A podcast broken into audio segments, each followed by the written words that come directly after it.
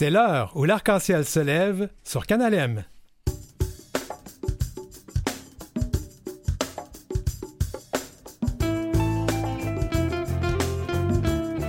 Défilé de la fierté annulé à Montréal. On sait ce qui s'est passé, ou à peu près.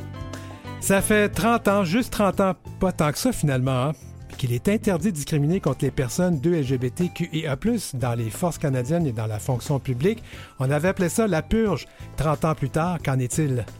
Et à notre première chronique, Elle, comme dans Lire, Racine secondaire de Vincent Fortier et que notre joie demeure de Kevin Lambert. Et à la chronique en toute fluidité, le consentement. L'heure où l'arc-en-ciel se lève, où le consentement est toujours vérifié, revérifié et contre-vérifié.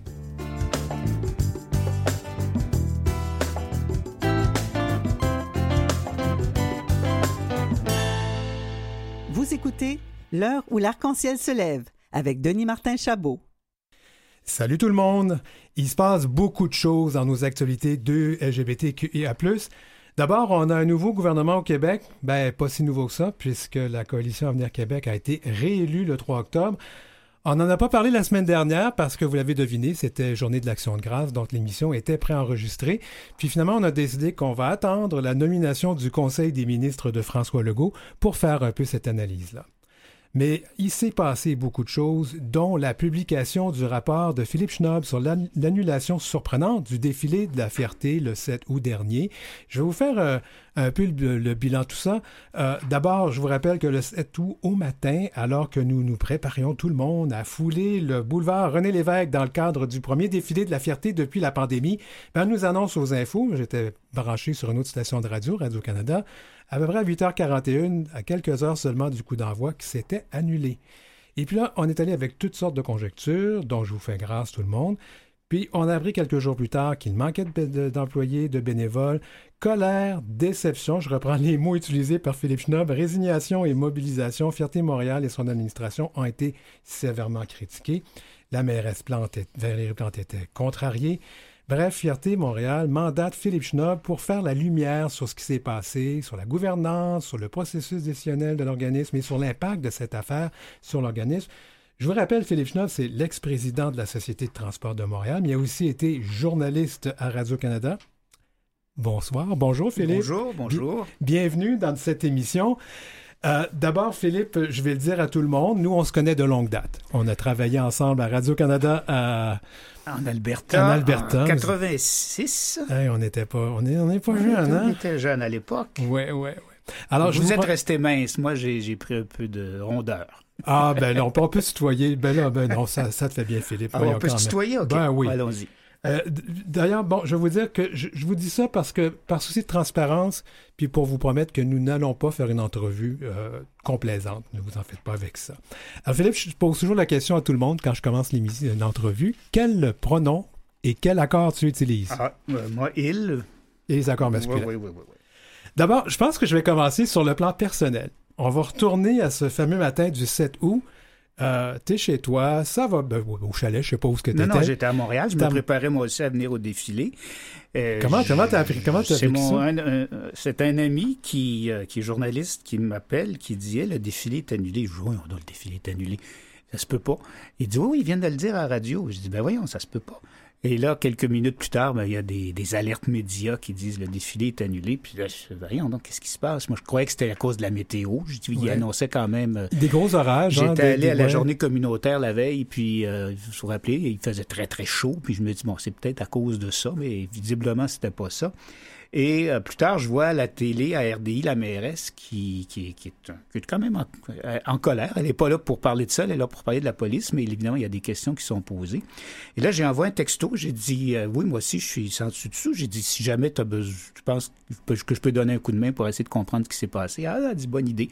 Et là, ben, on a fait des liens avec Fierté Montréal. C'est comme ça, finalement, c'est Fierté Montréal qui m'a mandaté, mais j'avais quand même lancé l'idée à la mairesse qu'on fasse cet exercice-là, c'est d'essayer d'aller au, fond des choses. Bon, ben justement. Donc, tu as été mandaté pour faire ce, travail-là. Puis c'est j'ai lu le rapport. Alors, je vais vous le dire, tout le monde, je lis les rapports avant d'aller en il entrevue. Est en ligne, il est en ligne. Il est en ligne. Puis moi, je l'avais reçu aussi euh, par courriel. Euh, qu'est-ce qui s'est passé? À qui la faute? Ça, c'est la question qu'on pose tout le temps. À qui la faute? Euh, ben, ça, j'ai vu dans les commentaires, les gens souhaitaient que peut-être qu'on chasse quelqu'un de la ville dans le goudron et les plumes. Et euh, j'ai fait très, très, très sérieusement l'exercice à essayer de me dire, bon, est-ce que je peux pointer du doigt une personne? Ça semble facile, on dit, il y a sûrement quelqu'un qui, est responsable. Et euh, après des centaines d'heures d'entrevues, là, sérieusement, après l'examen de, messages textes, de courriels, de, messages téléphoniques, de conversations téléphoniques, minute par minute. J'ai fait une, analyse minute par minute de ce qui s'est passé entre à peu près 8h moins quart et 8h30. Et euh, pour pouvoir corroborer des choses, si un tel est censé avoir dit quelque chose, comment ça se fait qu'il ne dit pas la même chose à tous ceux à qui il parle dans les 10 minutes qui suivent? Donc, ça se peut que ce soit la personne initialement qui ait mal compris ce qu'on lui a dit. Parce que c'est ça finalement ma conclusion, il y a un quiproquo. Euh, à, 8h03, il y a des gens qui se parlent et puis quelqu'un pense avoir compris que le défilé est annulé et à ce moment-là prend des décisions et des initiatives en appelant euh, notamment les responsables de la sécurité et le SPVM en disant mais c'est annulé et le SPVM n'a pas à valider ça, là, prend ça pour euh, pour ce que c'est et ça entraîne la démobilisation de la police et tout. Donc initialement à 8h moins quart, la personne qui s'occupe du défilé est au centre Sheraton en train de, de préparer tout ça. Les gens arrivent tranquillement et là, il, semble qu'il manque des, des agents d'accueil parce que pour assurer la sécurité du défilé, ça prend 200 personnes. Ça, c'est. Puis, quand j'ai vu le fichier, c'est très, très, très documenté. Là. On peut pas dire que c'est fait à la légère. le, besoin de personnel pour chaque coin de rue est spécifié. Donc, au, bout du fichier, ça prend 96 agents d'accueil et 104 bénévoles. Et là, ce matin-là, il se rend compte que les 96 agents d'accueil ne sont pas arrivés. Et là, appelle la personne responsable d'embauche. Je dis, comment c'est, à quelle heure ils doivent arriver? Puis il dit, ben, je n'ai pas, embauché d'agent d'accueil. Moi, personne ne m'a demandé d'embaucher d'agent d'accueil. Et là, on se rend compte qu'il manque la moitié des gens dont hmm. on a besoin pour assurer la sécurité du défilé. Ils viendront pas, là, ils sont pas en retard. Ils viendront pas du tout, on ne les a pas embauchés. Mais, mais là, mais c'est là où la question se pose. Qu'est-ce qui s'est passé? Je, vais croire qu'il y a un quiproquo, un quiproquo, mais parce que quelque part, ça n'a pas de bon sens. Comment ça se fait qu'il n'y a pas ben, personne ben, qui a vu ça? Il y a deux éléments. Il y a l'élément du 7 juillet, du 7 août, où il y a un quiproquo qui entraîne une série d'actions. Euh, on y reviendra. Mais donc, je me suis demandé aussi, bon, comment ça fait qu'on a oublié d'embaucher? Et là, je me rends compte que dans l'équipe, il y a eu beaucoup de départs pendant l'été. La personne euh, attitrée à l'organisation du défilé a quitté l'organisation à la fin juin. À la fin juillet, la personne responsable des bénévoles est partie mhm. et en congé de maladie et n'est pas revenue à temps. Donc, il y a eu des, une personne qui a assumé tout ça et visiblement, dans l'ensemble des décisions à prendre, on était très préoccupés aussi. Il faut se rappeler, le, défi, le, festival avait lieu au, Parc olympique. Donc, il y avait beaucoup d'énergie, puis tout le, tout le stress était mis sur l'organisation au Parc olympique, alors que le défilé, c'était quoi, des, années que ça existe, puis ça va bien, il n'y a jamais eu de problème. Donc, on prenait pour acquis que tout, allait tomber en place, mais c'est qu'on a oublié de recruter parce que ces gens-là étaient bénévoles aussi. Puis il y a aussi, il y avait une confusion encore. Les gens pensaient que c'était qu'ils étaient rémunérés, d'autres pensaient qu'ils étaient payés, qu'ils étaient bénévoles. Donc il y a tout ça qui est tombé dans une craque et personne s'en est rendu compte. C'est bête comme ça. Personne s'en est rendu compte avant 8h moins quart le dimanche matin. Fait que là, Philippe, tu mets pas la faute sur personne, mais là, on sait qu'il y a des gens dans nos communautés, ben, sur une personne en particulier, il y a des gens dans la communauté qui, ont, qui aimeraient bien voir qu'une une tête tombée, en l'occurrence, celle du directeur général, parce qu'on dit qu'il aurait dû savoir, il aurait dû faire les choses. Est-ce que ça, ça peut aller là? Ben, là, c'est le conseil d'administration qui va prendre cette décision. Mais moi, dans tout ce que j'ai vu dans l'organisation, je me suis intéressé à comment c'était encadré, comment le travail de tout le monde était encadré. Est-ce que le directeur général encadrait bien le travail de son, de son équipe? Et ma conclusion, c'est on peut pas lui reprocher de pas avoir encadré. Il y a une personne qui a oublié d'embaucher les gens, mais il n'y avait aucun mécanisme pour s'en rendre compte. Euh, pourquoi? Ben, c'est ça qu'il faut corriger dans mes recommandations. Je dis notamment, ben, s'il faut, s'il faut, c'est si important d'avoir 200 personnes pour assurer la sécurité du défilé, ben, embauchez-les. Fiez-vous pas à des bénévoles qui viendront peut-être pas. Embauchez-les, c'est la première chose à faire. Ensuite, ayez un processus pour vous assurer que toutes les ressources humaines dont vous avez besoin sont, sont, recrutées. Alors, euh, est-ce qu'il y a des gens dans la chaîne de décision qui ont mal fait leur travail? Ça, c'est, il y a des gens effectivement qui l'ont mal fait. Puis là, la direction générale puis le conseil d'administration prendront des décisions de ce côté-là. Il y a d'autres choses, moi, qui m'inquiètent, parce que le temps passe là pour cette entrevue, mais il y a d'autres choses qui m'inquiètent que j'ai trouvées quand même dans ce rapport pas de plan d'urgence, problème de gouvernance, euh, programme de transparence. Là, il y a vraiment du ménage à faire. Oui, et ils sont tous très ouverts. Je dois dire que l'équipe de Fierté Montréal, les employés ont été très collaborateurs. Mm-hmm.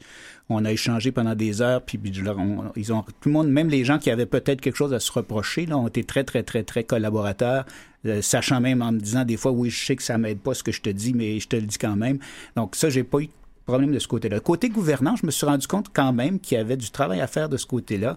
Euh, j'ai été étonné de voir que le conseil d'administration est élu par euh, une assemblée générale euh, constituée du membership où il y a moins de 20 personnes.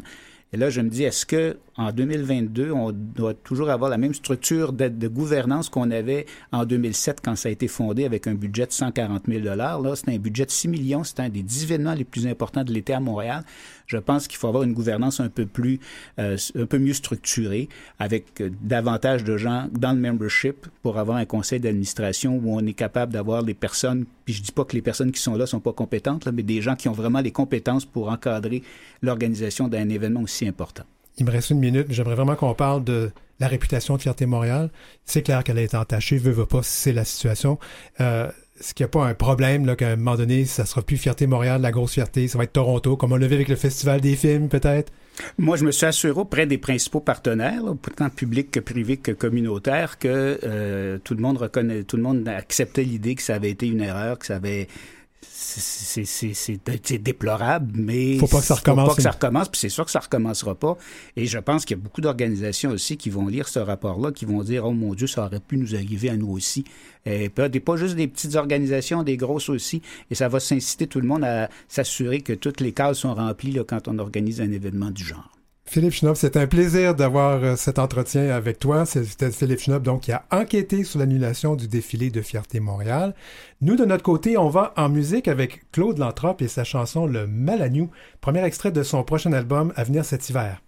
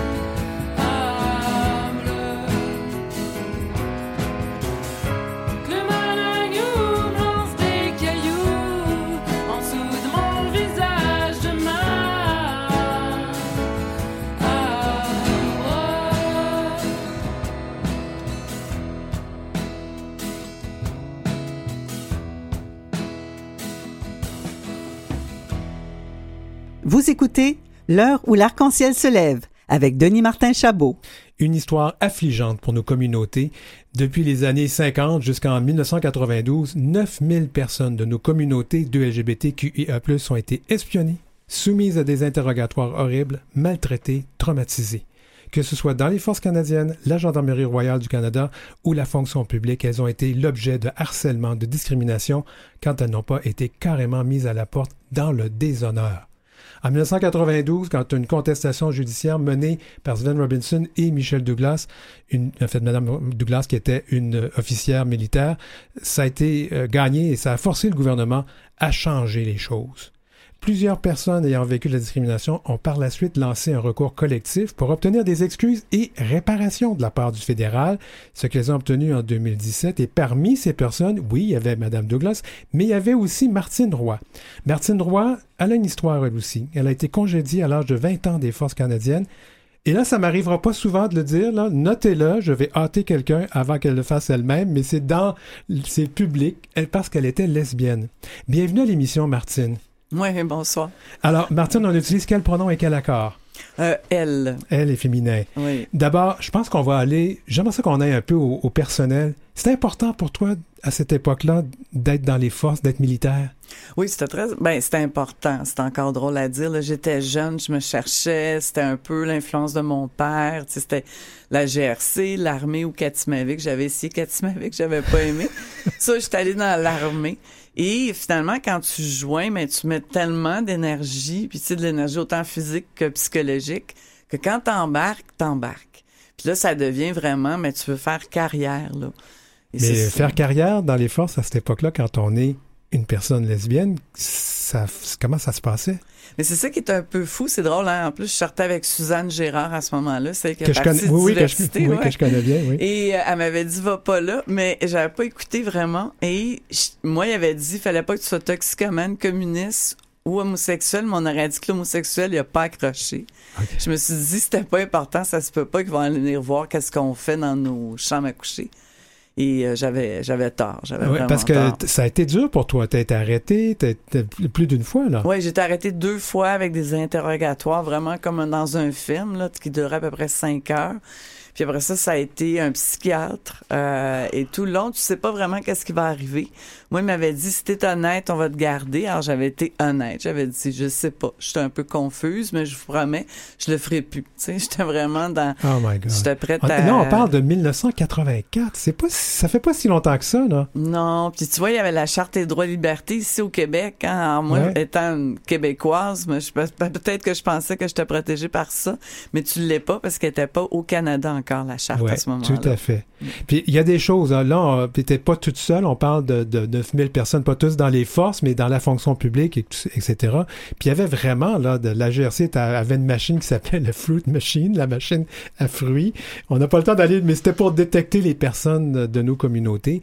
Finalement, Sven Robinson puis Michel Douglas, qui était euh, une militaire, une officière à l'époque, ont décidé de poursuivre le gouvernement et ça s'est arrêté là. Ça a fonctionné. Ça a Ouais. fonctionné parce que tu vois, comme une exécutive, tu sais, être officier, c'est comme exécutif. Ont, puis justement, c'était un bon moment, là, la charte rentrait en place euh, au fédéral. Euh, c'était comme, tu sais, il y avait un mouvement qui se passait. Alors, c'était un bon moment pour justement dire, OK, il faut enlever cette politique-là qui était vraiment, ça va pas, ça tenait pas de, ça tenait pas debout. C'était par rapport à être euh, les communistes, comme quoi on pourrait être pris comme euh, espion. On pourrait être arrêté puis ils nous aurait fait parler par notre homosexualité, ce qui a vraiment pas euh, rapport. là. Aucun sens. Ouais, Aucun sens. Il n'y en a Ouais. jamais, il y a jamais eu d'espion homosexuel qui s'est fait prendre non plus. Tout à fait. Alors, faut quand même le dire, tu es quand même sorti de ça, tu as réussi à faire une carrière brillante. D'ailleurs, je peux le dire, présentement, tu es la directrice régionale développement des affaires de LGBTQ+, de la Banque TD. C'est quand même pas rien. Euh, tu as quand même mené une carrière brillante, mais cela dit, euh, en 2014, on t'approche. Il y a des gens qui t'approchent et disent peut-être qu'on devrait euh, aller chercher un recours collectif, une réparation de la part du gouvernement. Comment t'es embarqué dans tout ça, toi? Mais c'est ça. Au début, c'était, il disait on devrait aller après des excuses. Puis là, j'étais là, il n'y a pas personne. Mais en plus, on était dans l'ère Harper. Désolé. Euh, donc, il n'y avait pas aucun fonds qui venait du fédéral ou rien. Alors, j'avais de la misère à croire que le gouvernement était pour s'excuser. c'est seulement en 2016 quand là, justement, Justin Trudeau rentre au pouvoir, euh, Égal, qui est un regroupement assez, assez fort, là, qui, euh, qui aide, il avait monté tout un groupe d'avocats de partout au Canada. sais, autant par rapport à la communauté trans et tout ça, puis ils ont monté 84 recommandations. C'est quand même un, travail énorme. Et c'est eux qui nous ont demandé de rentrer, le, on demande des excuses à l'intérieur de ça. Alors, c'était pas le recours collectif, c'était vraiment une recommandation. Ça s'est transformé en recours collectif parce que ils nous ont pas répondu. Hmm. Parce qu'ils n'ont pas rien fait avec. Tu donnes des recommandations, c'est un plateau d'argent. Au mois de juillet, en, décembre, quand on a vu qu'ils ne nous répondaient pas, on a décidé de faire un recours collectif. Et là, ça, ça, ça, vous l'avez gagné, ce recours-là? Oui, on l'a gagné en règlement. En règlement, oui. Parce que je pense que ça s'est réglé hors cours, c'est ça? Hein? Exactement, en 11 mois, ce qui est un temps record. Tout à fait. Il y a eu des excuses, on s'en rappelle. Justin Trudeau s'est excusé. Puis il y a eu de l'argent, quand même pas rien, 145 millions de dollars, c'est beaucoup d'argent. Je vais juste souligner quand même que pour beaucoup de personnes, c'était trop tard parce qu'on parle des gens qui ont vécu des choses atroces, je l'ai dit, c'est horrible, puis on va le dire les vraies choses, c'était atroce pour nos communautés. Ces gens-là, malheureusement, ne sont n'étaient plus en vie pour voir finalement que qu'on a reconnu leur souffrance. Alors, comment vous fonctionnez avec ce, 145 millions-là? Oui, c'est ça. Puis quand tu parles de la communauté de SLGBTQ, là, tu peux mettre les alliés là-dedans parce qu'il y allait même après une femme qui jouait à la balle molle puis qui pensait qu'elle était une lesbienne. C'était vraiment, tu sais c'était vraiment un portrait. Puis aujourd'hui, on peut penser aussi qu'il y avait beaucoup de sexisme là-dedans, qu'on voulait pas les femmes dans l'armée. Puis ça, je m'en rappelle, on les voulait pas. Pour ça qu'il y en a toujours eu moins. Hmm. Alors c'était comme une occasion de se servir de quelque chose pour faire ça. Ah oui, ça l'a, ça l'a brimé beaucoup de vies. Il y a des gens qui sont suicidés, il y a des gens qui ont tout perdu, il y en a qui sont sortis de là. Il y avait tout mis là, dans leur carrière. Ouais. Euh, alors de perdre son travail pour son orientation sexuelle, ça fonctionne pas. Et ça, après ça, les gens vivent dans la honte parce que pour eux, c'est à leur faute que si ont perdu leur emploi. souvent, ils étaient, ils étaient euh, mis à la porte dans le déshonneur. Là. Totalement. Parce que souvent, les gens quittent et on dit oui avec honneur, mais pas du tout dans ce cas-là. Non, c'était même barré ancien combattant, tu peux pas. Euh, ça disait même, même euh, que tu peux plus être employé du gouvernement, que tu n'étais pas sujet à être employable. c'est vraiment, non, c'était, tu partais en plus, c'était vite, c'était en neuf jours que tu étais congédié. C'était très. Ça fait pas. je, le répète là on parle d'il y a 30 ans. Là. C'est mhm. pas, euh, c'est pas, euh, c'est pas, tu sais, il y a, il y a 100 ans. C'est pas, oui, c'est le dernier siècle, mais c'est quand même 30 ans. Oui. Hum, puis je pose la question, je dis ça parce que tout est fragile de nos jours. Hein? Euh, on acquiert des droits, mais si on fait pas attention, regarde ce qui se passe aux États-Unis, au Brésil. Fait que toi, là, qui es impliqué, j'imagine que quand tu parles de ça aux gens, tu dois, ça doit t'interpeller. Ben, qu'est-ce qui m'interpelle, c'est que les gens sont pas au courant. Ok, c'est un peu comme je veux dire, c'est incroyable que les gens sont pas au courant qu'on a fait ça. C'est même après 1969 qu'on a dit qu'on a décriminalisé. Dans le fond, on décriminalisait dans le public, puis on criminalisait au fédéral, qui était la propre compagnie du gouvernement. Mm-hmm. Ça, ça faisait pas de sens. S'il y avait vraiment un disconnect, ça, ça marche pas. pour moi, c'était ça. Puis l'autre, c'était qu'au Québec, on n'en parlait pas.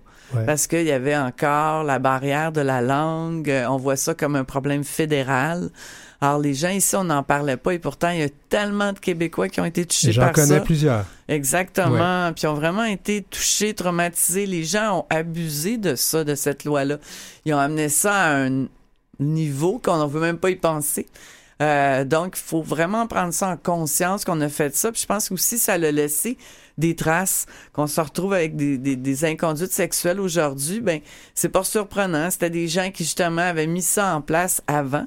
Mm. Euh, donc, on doit changer cette culture-là. Puis pour la changer, comme chez IBM, quand je travaillais chez IBM, faut que tu trouves le problème pour pouvoir le régler. faut que tu en parles.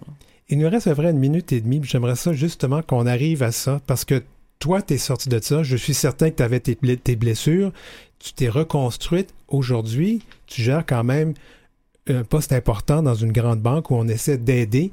Euh, comment ça a influencé ton travail, ce que tu as vécu? Ça l'influence complètement. Ma carrière est basée là-dessus, euh, sur l'inclusion et la diversité, parce que au travail, on peut être authentique. C'est la place où tu vas être performant, une place où tu vas être focusé que tu peux pas l'être si t'es pas toi-même, si t'es pas bien avec toi. Alors pour moi, c'est même pas une cause qu'on devrait euh, penser que c'est une bonne chose, quelque chose de social. Tu sais, non, je pense vraiment. Et c'est au travail que moi ça s'est passé. C'est là que j'ai été traumatisée. Puis je pense qu'il y a beaucoup de monde aussi que c'est au travail que ça se passe. Puis c'est là qu'il faut que ça change. Puis il y aura, on n'a pas beaucoup de temps, mais je rappelle qu'il y aura une stèle ou un monument qui va être érigé pour les personnes qui ont vécu la purge. Ça, ça va être à Ottawa bientôt.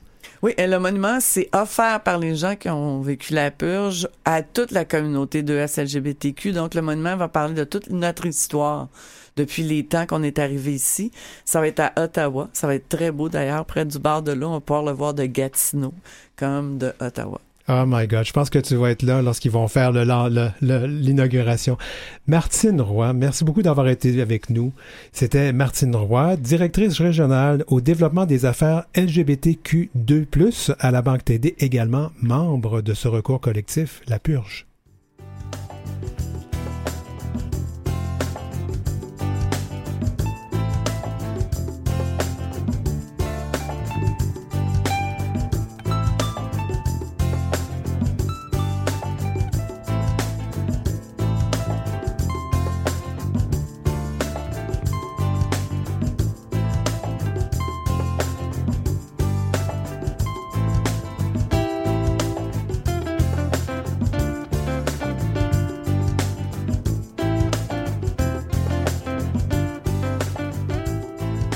Avez des commentaires ou des suggestions de sujets ou d'entrevues pour Denis Martin? Contactez-le à heurciel.outlook.com. C'est heurciel en un seul mot et en minuscule, outlook.com. Suivez Denis Martin aussi sur sa page Facebook et sa page Instagram, dmchabot auteur. Et puis nous, on va faire une petite pause et à notre retour euh, vers la demi, en fait à la demi de l'heure, on va parler littérature et on va parler aussi de consentement.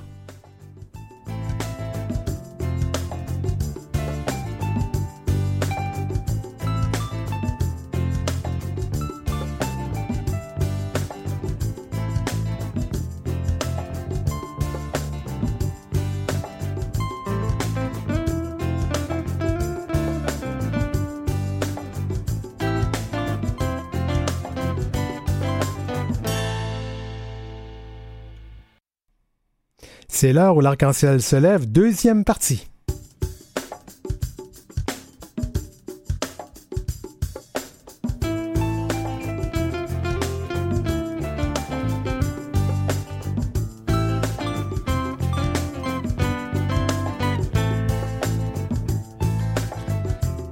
C'est cette deuxième demi-heure. Mon Dieu, je déparle, je déparle. Qu'est-ce qui se passe? Qu'est-ce qui se passe? Mais oui, ça arrive.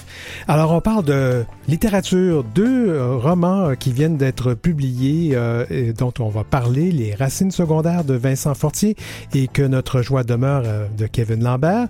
Et puis, en deuxième partie de cette deuxième partie d'émission, on est dans le pléonasme aussi aujourd'hui, eh bien, c'est la chronique en toute fluidité avec Marie-Claude Joannis, notre travailleuse sociale en résidence.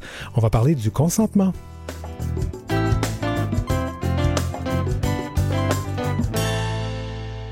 C'est l'heure où l'arc-en-ciel se lève avec Denis Martin Chabot. Brian Saint-Louis, bienvenue à l'heure où l'arc-en-ciel se lève. Monsieur Chabot, bonjour. Ça va bien? Ah, ça va très bien, et vous? Oui, très, très bien. On peut se tutoyer. Moi, cette émission-là, on est convivial. Alors, j'ai d'abord une question très importante. On la pose à tout le monde, puis on la repose à chaque fois qu'on leur parle. Quel pronom et quel accord utilises-tu? On y va avec le masculin et avec le il. D'accord. Alors, Brian, on te connaît pas ici dans chez nos, nos auditeurs. Alors, parle-nous un peu de toi. Que fais-tu et pourquoi la littérature t'intéresse? Ben oui, je vous appelle de loin, je suis pas Montréal, je vous, appelle de Québec aujourd'hui. Oui. Euh, moi, ben je, je, lis toujours, euh, depuis toujours et depuis beaucoup, donc euh, tout simplement, euh, je, lis des livres et j'aime s'en parler. Donc, euh, depuis plusieurs années, je fais déjà une chronique littéraire ici à CKIA FM, qui est une radio communautaire euh, de Québec. On fait un petit magazine littéraire avec des amis. Donc, c'était l'occasion pour moi de parler de plusieurs de mes lectures. Puis là, vous m'avez approché, ben, tu m'as approché pour participer à l'émission et parler de, de, certains livres qui avaient des accents un peu plus gays, un peu plus queer. Et j'ai accepté. Donc, je vais partager mes petites chroniques lecture avec vous cette année. Ben, c'est génial. Alors, moi, j'ai donné un nom à la chronique que, je vais appeler L, comme dans LGBT, mais L pour le premier lettre, donc la première lettre de notre acronyme, mais L pour lire. Alors, on va parler de deux titres aujourd'hui. D'abord, euh, tu nous proposes Les racines secondaires de Vincent Fortier. Ça donne bien, j'ai lu ce roman-là. Donc, mais je vais te laisser quand même nous dire qu'est-ce que raconte ce livre. Ben oui, ça va être le fun de pouvoir en parler ensemble si tu l'as lu également, parce que je suis sûr déjà que tu as aimé. Oui, euh, tout à fait. oui, deuxième livre de Vincent Fortier, euh, qui est un jeune auteur qui a été journaliste pendant longtemps. Il a publié en 2020 un premier roman qui s'appelait Phénomène naturel. Mm-hmm. C'est son deuxième, celui-là, Les racines secondaires, paru chez euh, Delbusso Éditeur. Dans ce livre-là, qu'est-ce qu'on va suivre? On va suivre l'histoire de Philippe, qui est un jeune queer, qui a donc peut-être une trentaine, il définit lui-même comme queer, il en parle dans le livre. Et son père souffre d'Alzheimer. Et au moment où son père perd un peu euh, la carte, il se met à l'appeler Maurice. Et là, il se demande qui est ce Maurice, euh, parce que tout à coup, il le débaptise, il se met à l'appeler Maurice, se rend compte qu'il fait référence à son frère, donc à son oncle, qui est disparu depuis plusieurs années. C'est un oncle dont on sait peu de choses. On sait qu'il était dans la famille, mais euh, on, en sait assez peu sur lui. Puis là, il se demande, se demander mais pourquoi on en sait peu? En fouillant dans des photos, il va trouver des photos du fameux Maurice. Et grâce à un grand personnage euh, donc de, Montréal, de, la communauté, va être capable d'identifier euh, qui est cet oncle et donc d'en apprendre un peu plus sur lui. Et euh, Philippe, à ce moment-là, va partir dans une quête euh, qui va le mener jusqu'en Alaska parce que son oncle Maurice, donc, après avoir grandi en région, va avoir passé plusieurs années à Montréal, va finalement avoir décidé de déménager, de fuir, entre guillemets, en Alaska où il va refaire sa vie dans une espèce de communauté queer euh, inclusive et tout, très avant-gardiste. Oui, ben oui, avant son euh, temps, parce que me semble que c'est le genre de, genre de trucs qu'on verrait plus de nos jours, mais bon, euh, peut-être que je l'ai pas vécu à mon époque, mais quand même. ben, faut, faut croire qu'en Alaska, il y en avait. c'était possible. Oui, et donc, il, Écoute, il y a Sarah Perlin, il y a Sarah Perlin en Alberta, en, Alaska, ils peuvent avoir des, des, des communes, c'est clair. oui, alors tout est possible en Alaska. Et là, ben, c'est ça, il va avoir passé les dernières années de sa vie-là et Philippe va faire une espèce de pèlerinage pour aller un peu à la rencontre métaphorique de son oncle disparu. Il va avoir aussi mis la main sur des écrits de son oncle. Et mhm. donc, le livre, c'est un peu euh, est écrit à deux voix, donc il y a des passages qui sont écrits par Maurice, alors qu'il est dans les années 80, qu'il découvre Montréal, qu'il découvre la vie qu'il découvre aussi qui il est. Et Philippe répond à ces écrits-là euh, raconte son voyage, euh, explique un peu euh, comment il vit cette rencontre-là qui n'était pas passée, mais il part donc à la recherche de son oncle. Donc, ça donne un œuvre vraiment très touchante, justement, parce que Philippe on sent qu'il aurait aimé avoir connu cet oncle, qu'il aurait aimé euh, pouvoir discuter, échanger avec lui. Donc, il y a vraiment un côté euh, vraiment très touchant dans, cette rencontre-là qui n'a finalement pas lieu. Il apprend à découvrir des pans de l'histoire de sa famille. Il y a beaucoup de réflexions justement sur la famille, l'amitié. Euh, on, en parle souvent dans les communautés, justement. Les amis, c'est cette famille que l'on choisit par mm-hmm. rapport à la famille que l'on a vraiment. Il y a ce côté-là dans l'histoire. Puis on voit aussi l'évolution entre les années 80 et aussi les, années plus récentes, donc les, années 2020, on voit la différence entre euh, l'acceptation de la famille. Euh, L'oncle Maurice, lui, on dirait qu'il n'a pas eu le choix de quitter complètement sa famille, de couper les liens, de, le pont ne se faisait pas, les gens ne le comprenaient pas, donc il a euh, vécu sa vie à Montréal, tout simplement. Puis aussi un petit moment où on parle aussi de la vie gay à Montréal, mais vraiment avant, avant, là, dans les années 50, les années 60, c'est un petit passage très intéressant. Bon, on l'effleure, mais euh, c'est de, de, voir justement ce, ce côté-là. Donc, ça donne une histoire justement très sensible, mais l'histoire avec un grand H est très présente, puis ça, c'est vraiment ce qui rend ça encore plus intéressant. Et je, sens que c'est le bout, toi, qui t'a probablement intéressé. Oui, moi, c'est le moi, bout Moi, ça m'a impressionné. J'ai reconnu le, journaliste euh, tout de suite euh, dans ce style-là, parce que euh, je voyais vraiment que la recherche avait été faite. Là, tu sais, pas... je, fais toujours attention, il a fait ses recherches, mais on s'entend, il a fait ses vraies recherches. Là. Il a fait ses devoirs, puis je me suis reconnu quand il parlait de la la vie des années 80. Ben, écoute, moi, j'ai l'âge d'avoir vécu à cette époque-là. Euh, j'étais très jeune, mais quand même. Euh, moi, vraiment, ça m'a plu et c'est une fort jolie plume. C'est très bien écrit. Oui, euh, c'est ça. Il l'a dit à la fin qu'il est allé consulter les archives gays, justement, où il, revient sur des événements, des, dates importantes, des lieux. moi, j'étais à Québec, donc ces bars-là de Montréal qui peuplaient les années 80, je les connais pas non plus, mais de, de voir un livre qui parle justement de ça, c'est une histoire avec un grand H qui est intéressante. Il s'est passé des choses. Et euh, c'est bien de se rappeler, ben, euh, justement, juste ton invité, à Mme Roy, qui était là il y a quelques minutes, on se rend compte que parfois le, passé qui nous semble si loin est pas si loin que ça. Euh, les luttes sont encore à faire, sont encore importantes et parfois les gens ont tendance à un peu oublier comment c'était il n'y a pas si longtemps. Donc c'est bien de voir euh, par quoi Maurice et ses amis sont passés. Il y a des histoires de descente là-dedans, des arrestations arbitraires, des policiers violents. Euh, on a de la misère à croire que c'était ça au Québec au début des années 80. Euh, après les Jeux olympiques, quand le maire voulait nettoyer la ville, euh, il y a vraiment des passages, on se dit, mon Dieu, c'est impossible, et pourtant, c'est le cas. Mais tout ça est écrit, comme justement je disais, avec beaucoup de sensibilité.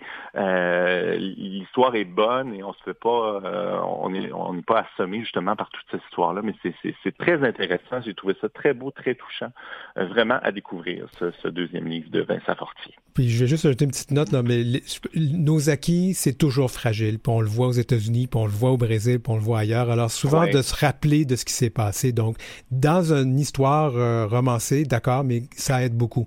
Je rappelle donc Les Racines secondaires de Vincent Fortier chez Del Busso Éditeur. Il nous reste à peu près trois minutes pour parler quand même d'un auteur qui est très connu, qu'on aime beaucoup, qui, qui est le chouchou de beaucoup de journalistes. Je parle donc de Kevin Lambert, qui vient de publier Que notre joie demeure. C'est un petit peu moins queer que les autres titres parce que j'ai lu les autres titres, pas celui-ci. Euh, qu'est-ce que ça raconte, ce livre? Ben c'est ça, Kevin Lambert, qui est euh, vraiment le chouchou des médias, comme on vient de dire. Il a gagné plusieurs prix, il a énormément de visibilité. Deux romans, Tu ce que tu as aimé et Querelle de Robert Val, qui ont eu beaucoup, beaucoup de succès, que j'avais lu. Euh, moi, mais, honnêtement, pour être très honnête par contre, je n'étais pas tombé en amour avec la plume de Kevin Lambert même si je, lui accorde beaucoup de qualité littéraire, le propos était intéressant, il y avait quelque chose de, très différent, mais c'était pas vraiment mon genre. Euh, mais je trouvais important d'en parler aujourd'hui parce que justement, il y a peut-être des gens qui étaient dans, ma catégorie. Si vous l'aimiez déjà, vous allez lire ce, nouveau roman. Euh, si vous avez eu certaines réserves, parce qu'il y avait quand même dans ces romans beaucoup de violence, il y avait... Euh, on, ah, Carrel de Robertval, c'est quelque chose. Oui, oui, oui. Scène de pornographie. de, cannibalisme, oui. Oui, l'apocalypse au Saguenay, on remettait euh, très farouchement en question le masculinisme. Euh, là, on est complètement ailleurs, autant dans le propos. Ben, le, on est quand même dans la critique sociale très intense, mais l'écriture est très différente, inspirée beaucoup de Marcel Proust, de Marie-Claire Blais. Le rythme est différent, le propos est sociologique. On suit l'histoire d'une grande architecte de Montréal qui est critiquée pour un projet qu'elle fait. On parle des gens riches qui ont beaucoup trop d'argent, beaucoup trop de pouvoir, qui se remettent pas ça en question. Il y a des personnages queer encore, mais ils ne sont pas au centre de l'histoire. Euh, vraiment complètement différent. On sent que c'est un auteur qui mature beaucoup. Si vous aviez eu des réserves pour ces deux premiers, je vous encourage à lire celui-là. C'est vraiment en tout cas, moi, je trouve ça excellent. C'est vraiment une critique sociale très pertinente. Euh, il y a encore du, de la jeunesse un peu dans l'écriture, ça et là, dans certaines critiques par rapport au Québec, mais vraiment, euh, on, comprend peut-être justement un peu plus l'intérêt qu'il suscite avec ce troisième roman-là. Moi, je trouve qu'il fait une grande avancée dans, dans son écriture pour ce livre-là. Donc, je rappelle que notre joie demeure de Kevin Lambert aux éditions Héliotrope. Euh, on surveille quoi? On a quelques, encore peut-être une trentaine de secondes euh, pour euh, les prochaines chroniques. Est-ce qu'il y a d'autres livres sur ton radar? Ah ben on parle des éditions Héliotrope justement. Il y a d'autres livres queer qui sont parus dans, leur collection cette année. Vraiment une, une généreuse rentrée de leur part. Euh, je, dois trier un peu tout ça encore, mes prochaines chroniques, mais il y aura entre autres euh, le prochain livre de Kim Fu dont je vais vous parler et un autre auteur dont j'ai oublié le livre, mais qui nous a publié un roman euh, autour d'une drag queen, ça s'appelle Candy. Ça a l'air très intéressant, donc je vous parlerai de ça très prochainement. Bien, on a bien hâte de, de t'entendre à nouveau. Merci beaucoup, Brian Saint-Louis à Québec. Merci beaucoup, M. Chabot. À bientôt. À bientôt. Alors, nous, on s'en va en musique à nouveau avec Julie Curley. Vous allez reconnaître la musique thème de notre émission parce que c'est une chanson qu'elle a composée qui s'appelle Comme un zèbre dans le désert.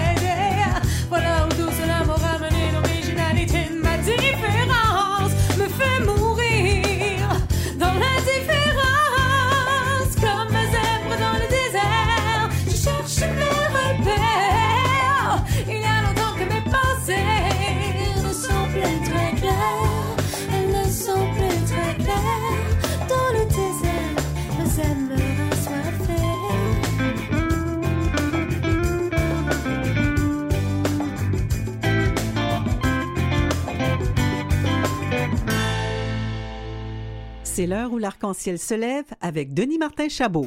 Là maintenant, vous l'avez entendu, la chanson, vous savez d'où ça vient, ce beau thème musical. Merci beaucoup encore à Julie Curley qui euh, a composé cette chanson et qui nous offre gracieusement les droits de diffusion pour qu'on puisse utiliser donc la musique comme thème de l'émission. Ça qu'on l'apprécie beaucoup. Et c'est le moment donc de notre chronique en toute fluidité. Marie-Claude Joannis, comment ça va? Ça va très bien. Alors, j'ai dit tout à l'heure que tu étais devenue notre travailleuse sociale en résidence à l'heure où l'arc-en-ciel se lève. Dans toutes les résidences où le besoin est, je serai. Bon, écoute, quand je serai en résidence, tu pourras venir m'aider aussi. Euh, je répète parce que je vérifie toujours à chaque entrevue, est-ce qu'on utilise toujours les pronoms elle et les accords féminins, Marie-Claude? Oui, s'il te plaît. D'accord. Alors, on va parler de consentement aujourd'hui. Imaginez-vous, le consentement, c'est quand même pas rien. D'abord, euh, Martin, euh, non, ça commence bien. Marie-Claude, parle-moi donc des statistiques, parce qu'on va commencer par les agressions sexuelles qui vont nous amener à comprendre c'est quoi le consentement. Alors, commençons ben, par les effectivement, parce qu'on parle de consentement aux pratiques sexuelles. Mm-hmm. Donc, j'ai des statistiques qui donnent un peu froid dans le dos, mais je peux vous dire que dans ma pratique, ces, euh, ces statistiques-là se reflètent. Donc, on parle d'une personne sur trois qui est assignée femme à la naissance qui est victime d'agression sexuelle dans sa vie. On parle d'une personne sur six assignée homme à la naissance est aussi victime euh, d'agressions sexuelles. Et quand on, tombe dans la communauté de LGBTQIA+, les chiffres deviennent effarants. Donc, on ajoute à ces chiffres-là qu'il y a trois fois plus de personnes homosexuelles qui vont vivre des agressions sexuelles et neuf fois plus que ces chiffres-là qui sont déjà énormes pour les personnes trans. Puis ça, ça, vient quand même. Ça, ouais. 2019, donc c'est une étude qui est très récente. Oui, on parle de l'étude par euh, Michel Doré et j'ai pas le prénom de. Oui. Donc c'est quand même des gens qui savent ce qu'ils font là. C'est pas c'est pas des chiffres tirés de nulle part.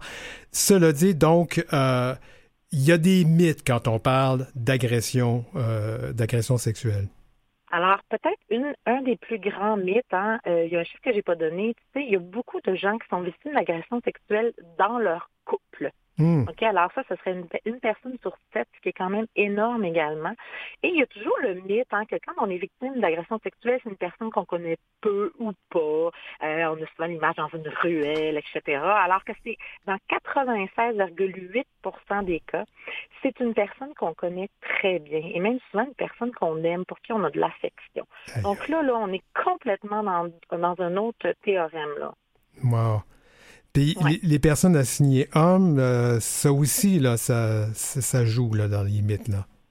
Mais en fait, hein, il y a d'autres mythes, là, comme par exemple que les hommes auraient toujours envie d'avoir des relations sexuelles, qu'on ne pourrait pas agresser un homme parce qu'un homme, c'est une érection, c'est que nécessairement ils ont envie. Bon, là, on sous-entend que l'homme, quand il y a une agression sexuelle, aurait eu une érection. Alors, on, sait que c'est souvent pas le cas, mais et que même si c'était le cas, hein, ça ne veut pas dire que la personne était consentante euh, de, des agressions qu'elle a subies ou des pratiques sexuelles qu'on lui a imposées. Mm-hmm. Euh, il y a aussi le mythe hein, qui dirait qu'à un moment donné, qu'il y a un point de non-retour quand on est rendu à un certain niveau euh, d'excitation sexuelle, qu'il faudrait que notre, notre partenaire assume qu'il nous a excité, donc il faut qu'il aille jusqu'au bout parce qu'on peut pas... c'est irréversible. Donc, il y a toutes sortes de mythes comme ça, que quand on est en couple, il faut satisfaire sexuellement son partenaire ou sa partenaire. Donc, euh, et ou que les couples vont faire l'amour très souvent et quand on doit, dans fond, euh, quand on est en couple, là, s'assujettir à une fréquence X, Y ou Z. Hmm. Donc, euh, évidemment que quand on est sous l'effet de l'alcool ou de la drogue, qu'on serait moins responsable ou que, bon, etc. Donc, on sait que ça, c'est des, c'est des propos qui vont être rapportés dans des, des procès, entre autres, agressions sexuelles et qui sont tout à fait non légitimes. Bon, ben, on va commencer une, une nouvelle mythologie, la mythologie sexuelle, hein, c'est cas de dire. Non, sérieusement, je fais des blagues parce que je veux un petit peu euh, alléger le propos, mais on s'entend que c'est très sérieux ici. Euh, écoute, Marie-Claude, il y a des contextes où surviennent ces agressions-là, là, lesquels? Bien, en fait, on parle, hein, le, chiffre est très important. On dit que 96,8% des agresseurs, des personnes qui agressent, sont des personnes très proches de nous. Alors, nécessairement, euh, les situations où ça arrive, donc, c'est des situations de la vie quotidienne, donc dans le couple, comme j'ai nommé tantôt. Puis sinon, ça va être beaucoup chez les étudiants, c'est quand même très fréquent, donc dans des parties d'amis, dans les parties de vie étudiante, dans les activités sociales, euh, dans les milieux de travail, les milieux scolaires.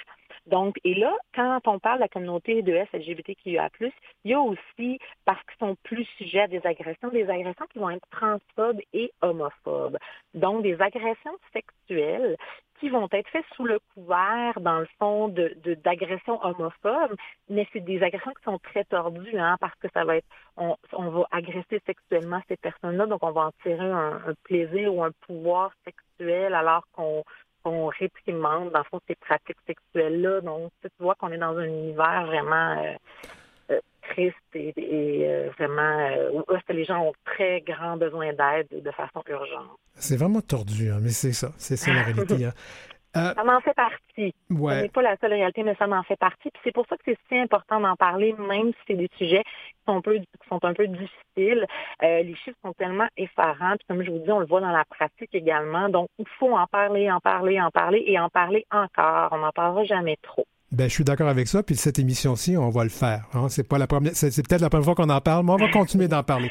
Marie-Claude, qu'est-ce qu'on peut faire pour contrer tout ça? C'est quoi qu'on peut avoir comme facteur de protection? Ben, là, il faut s'éduquer hein, au consentement et tout le monde, hein, et, se le répéter à nous-mêmes, parce qu'on est tous on a toute une éducation, hein, on a tous été dans un moule, euh, les vidéos qu'on voit, les vidéoclips, tout ce qui nous entoure, les jokes, etc.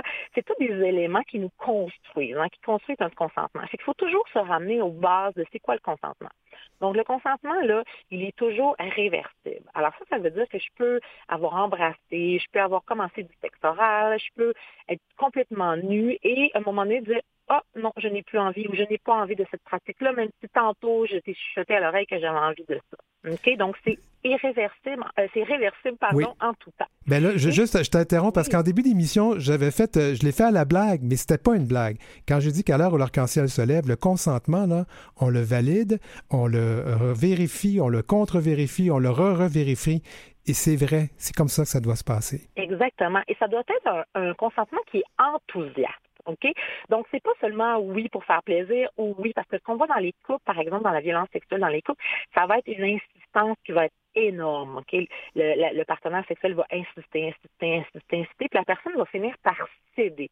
OK? Donc, ça, c'est pas un consentement enthousiaste. OK? On s'entend là-dessus. Donc, la, sexualité doit être associée à du plaisir. Hein? Donc, alors, le, consentement est, est important qu'il soit heureux soit vraiment consenti avec euh, un grand oui. Donc ça, c'est important. Et aussi, euh, il faut savoir dans quoi on s'embarque. Par, par exemple, je dis, ben moi, j'ai envie euh, d'avoir du sexe anal avec toi. Ben là, tu sais, qu'est-ce que ça veut dire, ça, concrètement? Donc, tu sais, est-ce que tu me pénétrer rapidement? Est-ce qu'on met un lubrifiant? Est-ce que est-ce qu'on met un condom? Est-ce que, tu sais, dans quelle position? C'est tout ça qui doit être pour que je puisse prendre une vraie décision. Alors, si je consens à avoir une pratique anale puis que je pénétrer très rapidement ou sans condom, ou, ben, ça se peut que ça ne soit pas à ce à quoi je m'attendais. Donc, ça, c'est vraiment important d'en discuter. Puis, c'est, dans le fond, c'est essentiel. Moi, je dis toujours, si on n'est pas à l'aise de discuter avec la personne vraiment des pratiques sexuelles, de ce qu'on va vivre ensemble, je ne sais pas jusqu'à quel point on est à l'aise de vivre cette pratique-là sexuelle avec la personne. c'est parce que ça prend une certaine forme d'intimité, puis d'en parler, parce que c'est de le vivre. Hein. C'est même, euh, ça peut servir aussi à, alimenter dans le fond, parce que les mots, les paroles, l'intimité, ça fait partie de la relation sexuelle. Tout à fait. Puis il y a d'autres choses aussi qu'on doit savoir quand on sort avec des amis, euh, quand on, on s'en va faire le party. Il y a des choses qu'il faut garder en tête. Ben, c'est sûr que, euh, donc, moi, c'est sûr ce qu'on recommande, hein, c'est d'avoir le plus possible quand on sort avec des amis, surtout quand on est dans un contexte de consommation, que ce soit d'alcool ou de drogue. Il y a aussi la, consommation de drogue sexualisée. Donc, l'idée, c'est pas de moraliser euh, les gens, c'est juste vraiment de d'essayer de garder idéalement toujours une des personnes dans notre groupe qui a la tête froide. Donc, une personne qui, euh, souvent, ça va être le chauffeur désigné aussi, mais une personne qui va garder la tête froide puis qui va être capable de faire hum, mon ami présentement n'est pas dans son état normal. Je suis pas certaine que euh, normalement, euh, mon ami ne partirait pas avec cette personne-là dormir chez elle ou autre. Je vais la retenir. Je vais lui dire, écoute, prends son numéro de téléphone, rappelez-vous demain, ça va être aussi agréable demain de vous voir que ce soir. Ce soir, je pense c'est pas ce que tu souhaitais au départ, par exemple. Donc, vous s'assurez que la personne va être bien hydratée ou on, on peut parler aussi de la drogue du viol dans certains cas. Donc, une personne qui va être en mesure de voir comment la situation évolue ou que l'ami est parti un peu plus longtemps que prévu ou des choses comme ça. Donc, il faut vraiment, faut vraiment être là pour, euh, pour ses amis. Euh, Marie-Claude, il y a quand même des euh, outils intéressants qu'on pourrait consulter. Allons-y, on a à peu près une minute pour en parler.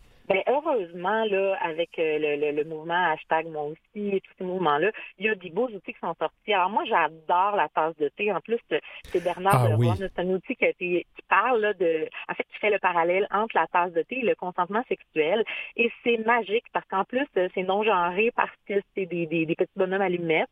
Donc, c'est un outil fantastique que, vous pouvez retrouver sur le site de l'UCAM. Oui, je oui, Consentement tasse de thé. Oui, tu fais, oui, tu fais ça. Je sais pour dire tv.ucam.ca consentement, mais on fait juste tasse de thé UCAM, puis on va le trouver sur, euh, sur les Internets. exactement. J'ai trouvé aussi Éducalois qui a fait trois vidéos euh, vraiment pour la communauté de LGBTQIA+, sur le consentement, les démarches qu'on peut faire aussi en tant que personne de la communauté là, euh, quand on est victime d'agression sexuelle, les recours.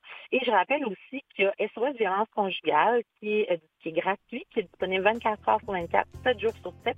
Et les gens sont vraiment de SOS violence conjugale. C'est autant pour la personne qui pense avoir brisé le consentement d'une personne qu'une personne qui serait victime. Donc maintenant, ils sont ouverts pour les deux. Ils sont très ouverts. Sont très accueillants, sans jugement, et euh, sont pas moralisateurs non plus. Donc, c'est une ligne qu'on peut appeler en tout temps pour dire hum, j'ai vu ça dans mon couple, ou j'ai vécu ça avec mon ami, ou est-ce que est-ce que c'est normal que je me sente pas bien? Cette personne-là me dit non, non, tout le monde fait ça, voyons. Mais moi, hum, il y a quelque chose en dedans de moi qui, qui est pas bien. On doit arrêter ici. Marie-Claude Joannis, qu'on rappelle, qui est notre travailleuse sociale en résidence. Merci beaucoup, Marie-Claude. Au plaisir, bye.